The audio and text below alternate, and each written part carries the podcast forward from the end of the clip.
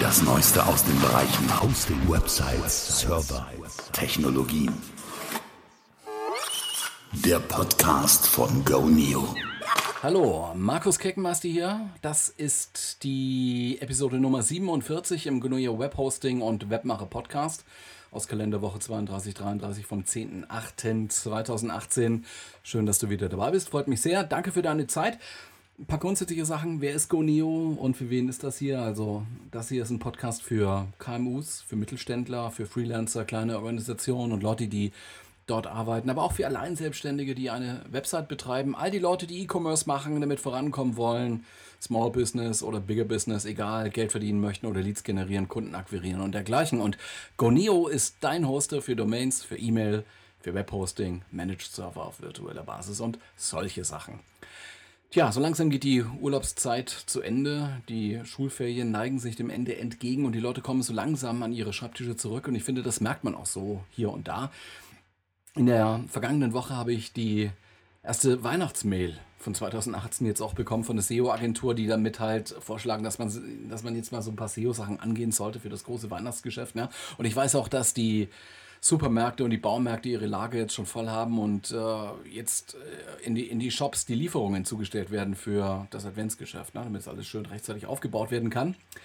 Trotzdem nochmal ein kurzer Blick zurück. Die beiden letzten Episoden hier in diesem Podcast mit den Nummern 45 und 46 gehörten ja ein bisschen zusammen und das übergreifende Thema war konstante Verbesserungsprozesse. Stichwort K10. Also zunächst ging es um Ansatzpunkte, war etwas theoretisch und in der 46. Episode dann habe ich versucht, ein eigenes persönliches Modell vorzustellen und vorzuschlagen, mit dem ich persönlich versuche, solche Verbesserungsprozesse eben auch zu implementieren, zu leben in der täglichen Arbeit. Also mit Schwerpunkt auf, in meinem Fall, Online-Marketing, SEO, PPC, Pay-per-Click und äh, Content Marketing. Das ist eben ja, so ein bisschen mein Job.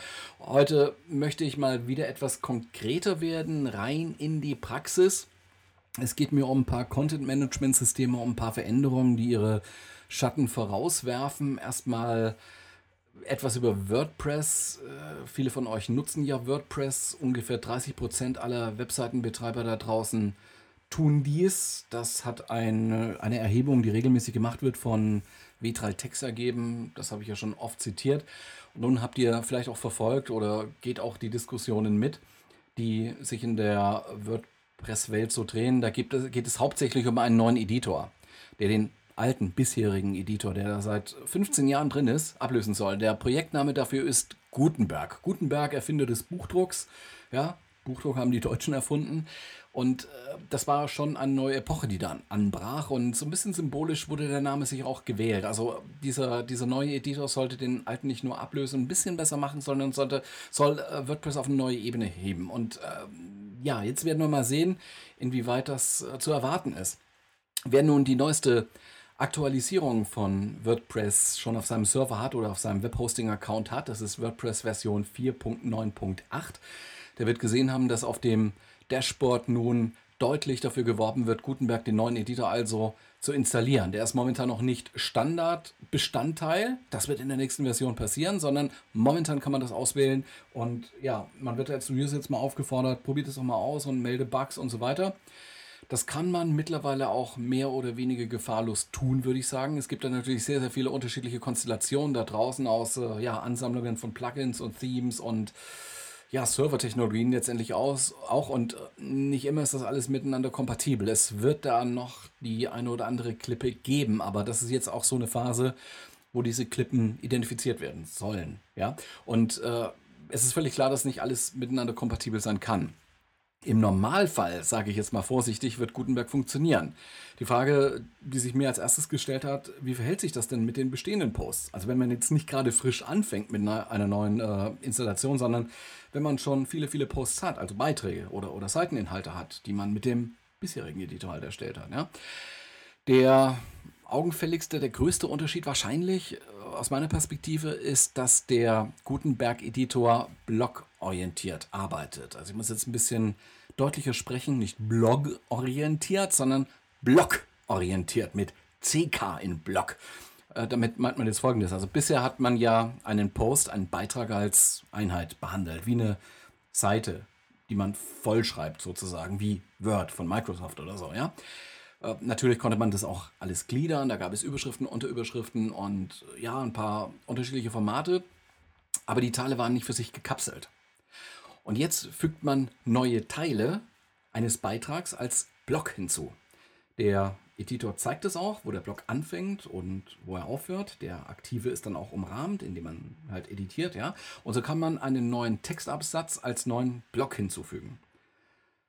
Man, kann aber auch in einem Block mehrere Absätze halt haben, das kriegt man auch hin, ja. Und äh, man kann auch Bilder integrieren, völlig klar. Der Vorteil von diesen Blöcken ist aber, dass diese Blöcke als Einheit zusammengehalten werden. Also man kann sie leichter wiederverwenden zum Beispiel, das ist ein Vorteil. Und man kann eben ganze Blöcke hin und her verschieben im Dokument sozusagen, im Beitrag. Oder man kann es insgesamt löschen oder so. Ne? Also ne? Äh, schreibt man also einen neuen Beitrag mit dem Gutenberg-Editor, dann wird mit der Betätigung der Enter-Taste, der Return-Taste auf der Tastatur ein neuer Block angefangen. Springt der Cursor nach unten und es beginnt ein neuer Block. Das Schöne ist dabei nun, dass man auch einige Textformate zusätzlich hat, die man auf diesen Block, auf diesen Inhalt dann beziehen kann. Da kann man zum Beispiel Text größer oder kleiner darstellen. Wenn, wenn das im Theme angelegt war, dann konnte man das bisher auch machen, so mit Shortcodes und, und dergleichen. Nun ist das halt ein bisschen komfortabler und vielleicht auch ein bisschen zeitgemäßer möglich. Es ist mehr 2018 als 2008, würde ich mal so sagen. Und es gibt viele Blockformate, etwa für für Text, ja, da gibt es verschiedene Auswahlen. Für Layout hat man mehrere Möglichkeiten, Tabellen, Formatierungen, für Widgets und für Embeds, also wenn man YouTube-Videos, äh, wie Vimeo-Videos also in, in, äh, einbauen möchte mit, diesen, mit dieser Embed-Technologie, dann hat man da halt verschiedene Möglichkeiten und das wird als Block behandelt. Also Gutenberg kann hier schon was, das ist schon toll, das ist so mein Ersteindruck nach, ich sag mal so fünf, sechs Stunden Arbeiten damit. Man bekommt also als Autor neue Gestaltungsmöglichkeiten in die Hand. Das musste man bisher vielleicht mit Plugins realisieren oder ja mit Shortcodes, die man dann auswendig wissen musste, ne, mit diesen eckigen Klammern. Das konnte man schon machen, aber wie gesagt, das ist ein bisschen zeitgemäß und ein bisschen komfortabler und einfacher jetzt möglich. Das nimmt aber auch ein bisschen Arbeit von Webdesignern weg. Das ist auch so die große Diskussion. Das, das waren auch so die, die, Kritikpunkte, die da kamen. Also bisher war es halt so, man, man hat es sich vorgestellt, ja, ich brauchte jetzt aber so eine dreispaltige Darstellung kriegt man selber mit Bordmitteln in, in, in der Standard-WordPress-Installation nicht hin. Was macht man? Man geht zu einem, der sich damit auskennt, zum Webdesigner zum Beispiel oder mit zu einem ähm, WordPress-Spezialisten und der, der macht einem das dann halt oder richtet da was ein, sucht das richtige Plugin raus, wenn man es nicht selber findet und dann, dann geht es dann schon. All, all das würde jetzt wegfallen. Also auch gerade solche Sachen wie drei Spalten ne, ist jetzt on board. Die Autoren, Beitragsersteller können jetzt viele Dinge selbst erledigen, müssen niemanden mehr beauftragen eines der größten Kritikpunkte, die in dieser Diskussion da aufgekommen sind. Und soweit ich bisher Gutenberg ausprobieren konnte, muss ich sagen, für das, was ich so in der täglichen Arbeit damit tue, mit WordPress, ist Gutenberg eine gute Lösung. Zu einer Empfehlung, jetzt das sofort einzusetzen, produktiv zu verwenden, möchte ich mich jetzt trotzdem nicht hinreißen lassen. Also die Early Adapter, wie gesagt, können das tun. Es ist sicher eine kleine Umstellung, aber kein absoluter Bruch, wie es äh, vielleicht ein bisschen anklingt. Ne? Also das ist ganz anders, muss ich umgewöhnen. Um, nein, ist nicht so. Also nicht so, dass man WordPress jetzt nicht mehr wiedererkennt in der Bedienung und man braucht auch keine umfangreiche Einarbeitung, man hat das relativ schnell drauf. Man kann halt ein bisschen mehr machen und es verleitet auch zu mehr Spielerei im, im kreativen Sinn. Also ich glaube, die, die Webseiten, die man jetzt mit WordPress so macht, die wir jetzt so in Zukunft produzieren werden, die werden ein bisschen schöner, also im Sinne von ästhetischer. Ich habe hier so einen Blog mit, ich sag mal, mittelmäßig vielen Plugins und Anpassungen im Theme und so. Und da habe ich äh, TablePress drin, da habe ich Shortcodes, Erweiterungen, auch Formulare drin soweit ich gesehen habe, Gutenberg läuft da gut. Die Koexistenz mit alten Beiträgen scheint okay zu sein. Man kann zumindest hier in meinem Szenario alte Beiträge mit dem alten Editor bearbeiten. Man kann es fallweise entscheiden, will ich den alten benutzen oder will ich den neuen benutzen, um einen alten Beitrag weiter zu bearbeiten, zu editieren. Wenn man einen alten Beitrag oder einen alten Seiteninhalt mit dem neuen Editor aufruft, sieht man den bisherigen Content auf dieser Seite in diesem Editor als Block stehen. Und diesen Block kann man dann bearbeiten. Weitere Blöcke kann man hinzufügen. Und es ist auch diese HTML-artige Ansicht verfügbar. Man kann dann auch jederzeit wieder umschalten zu visuell, wie das heißt. Also eher so in dieses What you get is what you see. Nee, what you see is what you get in diesem Modus. So ein kleines Fazit also dazu. Ich denke, der Übergang zu diesem neuen Gutenberg-Editor ist schon recht smooth und die haben sich da viele Gedanken gemacht. Viele Installationen, viele Nutzer werden damit gut zurechtkommen. Ich halte das Ding für hinreichend selbsterklärend. Auch die Optik, die Usability sind aus meiner Sicht okay. Man kommt damit intuitiv klar. Ich glaube, die von WordPress haben da wirklich hart dran gearbeitet, das zu realisieren und äh, das, das, merkt man auch, das sieht man auch. Das gibt so dem, dem offenen Web insgesamt, glaube ich, einen neuen Impuls und mit 30% Marktanteil ist äh, WordPress da sicher mit ja, realitätsbildend und realitätsdefinierend, würde ich sagen. Man kann also wieder neue Dinge realisieren, einfache realisieren zumindest, und dann machen das auch mehr Leute. Also so eine Zeit lang sah es ja nicht so richtig gut aus mit dem WWW. Ne? Man hat überlegt, was wird da kommen? Okay, alle machen jetzt Apps und äh, was passiert mit dem offenen Web, dass man mit einem Webseiten, die man mit einem Browser aufruft. Kam, es gab zwar HTML5, es gibt neue CSS-Versionen, viele, viele neue Bibliotheken und Frameworks, aber so, so richtig fassbar war das für den Anwender nicht. Also zumindest nicht für diejenigen, die nicht als Webdesigner oder Entwickler unterwegs sind und die nicht so tief da reingehen können. Das Arbeiten, wie gesagt, mit Gutenberg ist flüssig. Ein Problem, beziehungsweise ein paar Inkonsistenzen sehe ich noch bei der Möglichkeit, so Spalten einzufügen. Also es geht, es funktioniert, es stürzt auch nicht ab oder so, aber da, da steht auch, dass es im Beta-Stadium ist. Und manche Ausgaben dann aus dem Editor sind anders als erwartet. Also das ist noch nicht so richtig rund. Da arbeiten sie offensichtlich noch dran. Ähm, ja, also schön finde ich auch, dass WordPress der eigenen Roadmap gut folgt. Also vergangene Woche gab es das Update auf, wie gesagt, 4.9.8. Da habe ich auch im Guneo Blog etwas dazu geschrieben. Das ist nach Darstellung von WordPress nun die letzte Version vor der festen Integration des neuen Editors in den Core, in den Kern, also in den Standard von WordPress.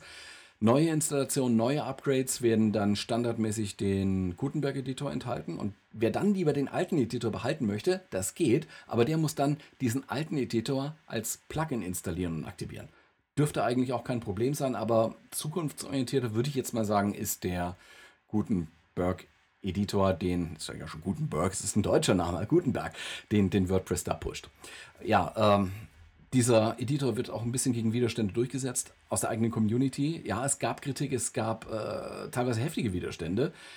Mehr oder weniger von oben wurde ja Gutenberg gewollt und immer wieder gepusht also zumindest äh, in diesem Punkt erweist sich WordPress auch als verlässlich. Ja? Die Umsetzung entspricht wirklich eins zu eins den Ankündigungen, die wir gehört haben in den ganzen WordCamps und so weiter von Matt Molenweg. Das ist ja eigentlich auch nicht so selbstverständlich in dieser Branche. Da wird ja gerne auch mal ein bisschen was verschoben und mal wieder was unter den Tisch geworfen oder so. Ähm, ja, es äh, ist schon alles gut am Laufen, eins zu eins umgesetzt. Es ist, äh, denke ich, auch zu erwarten, dass mit dieser neuen Herangehensweise, wie Content erstellt wird, der Verbreitungsgrad von WordPress auch nochmal steigt. Also inzwischen laufen, wie gesagt, 30% allerseits mit WordPress. Nun geht WordPress ein bisschen in die Richtung Sitebuilder, Homepage-Baukasten und so, die ja auch sehr blogorientiert arbeiten. Man, man wird auch sehen, was daraus noch wird. Also das ist auch noch nicht das Endstadium, sondern das ist die Einführung. Und äh, dann haben wir auch in WordPress noch diesen Customizer. Auch der soll, äh, so zumindest kann man das deuten, mittelfristig, langfristig äh, zumindest enhanced werden oder ersetzt werden mit diesem, mit diesem neuen blog-orientierten Editor. Ja, das mal soweit. Man wird sehen, was da noch kommt. Es gibt durchaus aber auch noch ein paar andere News, insbesondere auch über ein anderes, weit verbreitetes Open Source CMS, Content Management System, nämlich Joomla oder Humla sagen manche oder Jomla hört man auch gelegentlich. Okay, sagt mir einfach mal, wie ihr das gerne ausgesprochen haben möchtet, wenn ihr wollt. Ich komme darauf, weil es dafür ebenfalls jetzt ein neues Release gab. Äh, allerdings nur in Anführungszeichen Wartungsrelease, ein paar Bugs rausgeflogen, ein bisschen was verbessert worden, aber dennoch richtet man aus diesem Anlass auch mal wieder die Aufmerksamkeit in Richtung Joomla.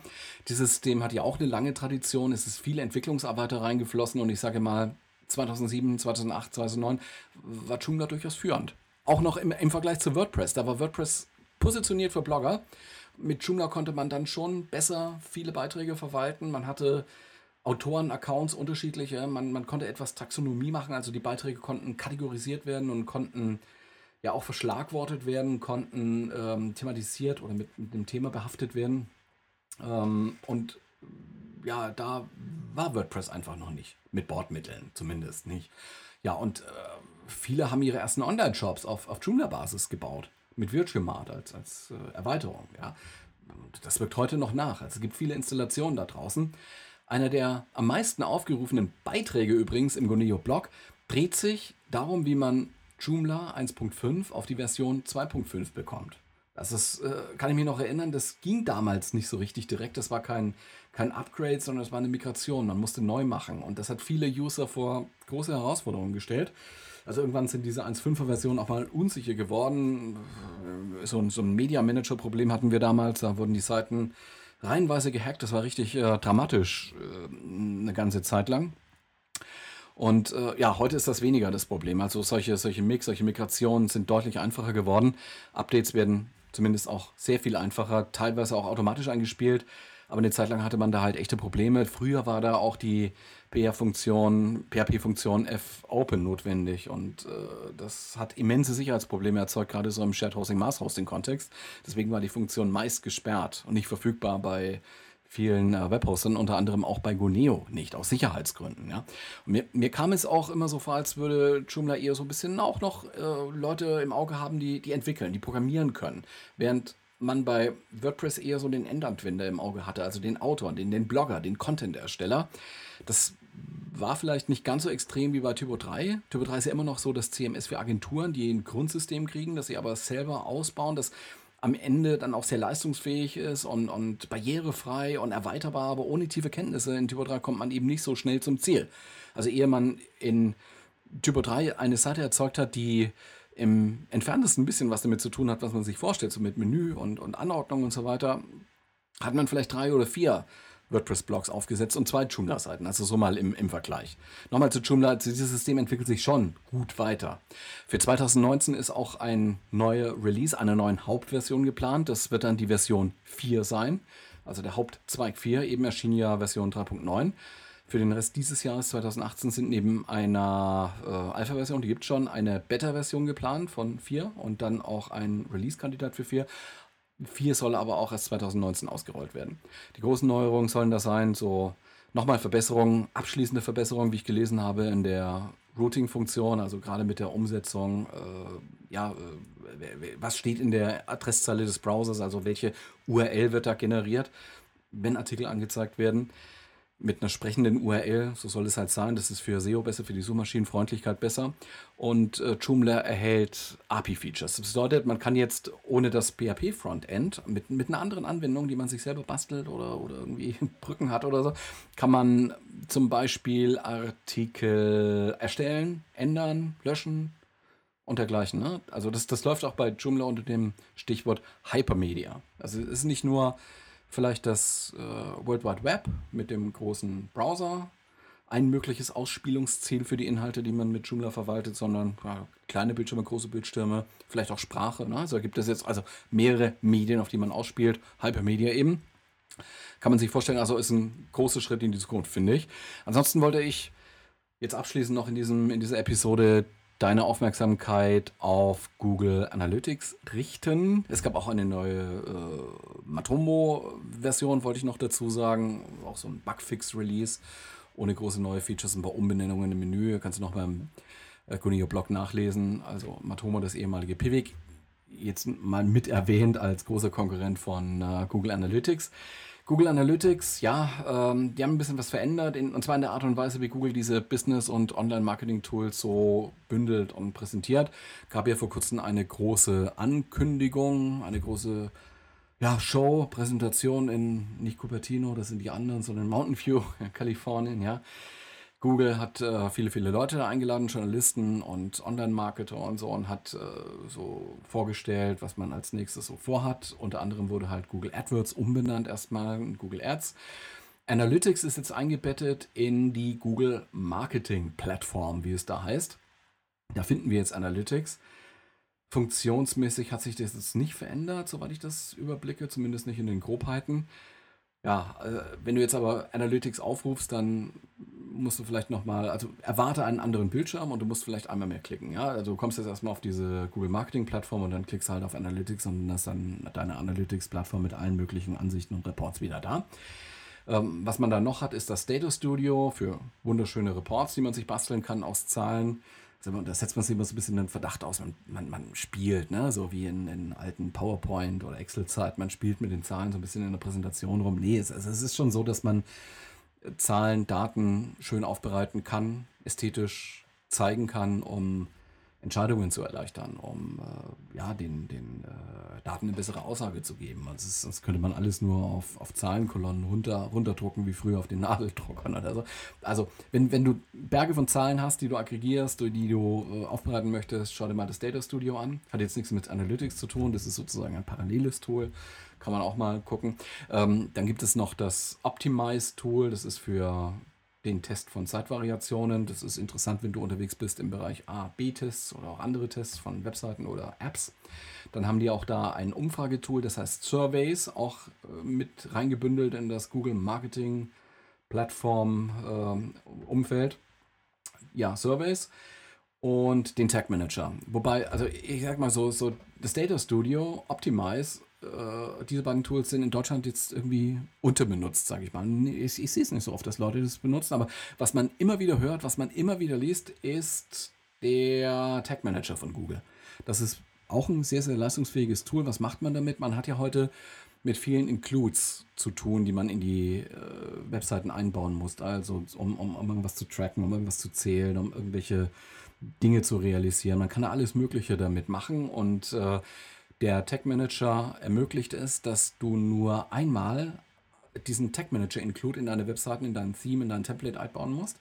Und über das Backend sozusagen von, von Google kannst du ähm, verschiedene äh, andere Codefragmente einfügen. Die werden dann in die Seiten automatisch mit eingefügt über diesen Tag Manager. Damit hast du alles an einem Platz und musst nicht durch alle möglichen Webseiten da durchgehen und schauen, wo was steht. Also man behält da wirklich eine viel, viel bessere Übersicht. Ja, das hat eine große Bedeutung schon und es wird auch wahrscheinlich noch mehr Bedeutung bekommen. Warum ich das sage, also ich äh, wollte nur sagen, bitte nicht irritiert sein, wenn du das nächste Mal die Analytics-URL aufrufst. Der Einstieg ist nun etwas anders. So. Das war nun Episode Nummer 47 im Goneo Webmacher und Webhosting Podcast. Ein kleiner Tipp noch im Sinne von Werbung. Goneo bietet humbugfreies, bullshitfreies Hosting ab gerade mal 2,99 Euro im Monat. Mit, damit kannst du schon einen Webauftritt realisieren. Der Preis gilt dauerhaft. Der springt dann auch nicht hoch. Der gilt dauerhaft für die Vertragslaufzeit.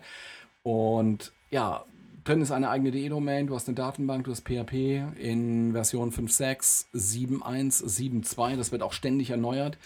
Webspace, alles ist dabei, was du brauchst, um dein WordPress zum Laufen zu bekommen oder dein Joomla oder dein Typo 3 oder dein Drupal oder OwnCloud, Nextcloud, all diese Sachen laufen da wunderbar drauf. Geh mal mit dem Browser auf goneo.hosting, also http goneo.hosting, unsere Aktionswebsite. Soweit unsere kleine Werbedurchsage noch zum Abschluss.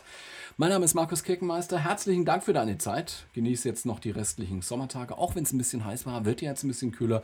Freuen wir uns noch. Es kommt der Herbst und dann frieren wir eh wieder oder der Winter und wer weiß, wie der nächste Sommer wird. Also genießen wir das. Ja? Ich wünsche dir jetzt mal ein schönes Wochenende, ein wundervolles Wochenende mit allem, was dazugehört. Was das ist, entscheidest nur du. Bis nächste Woche dann. Wäre toll, wenn wir uns wieder hören. Bis die Tage. Ciao.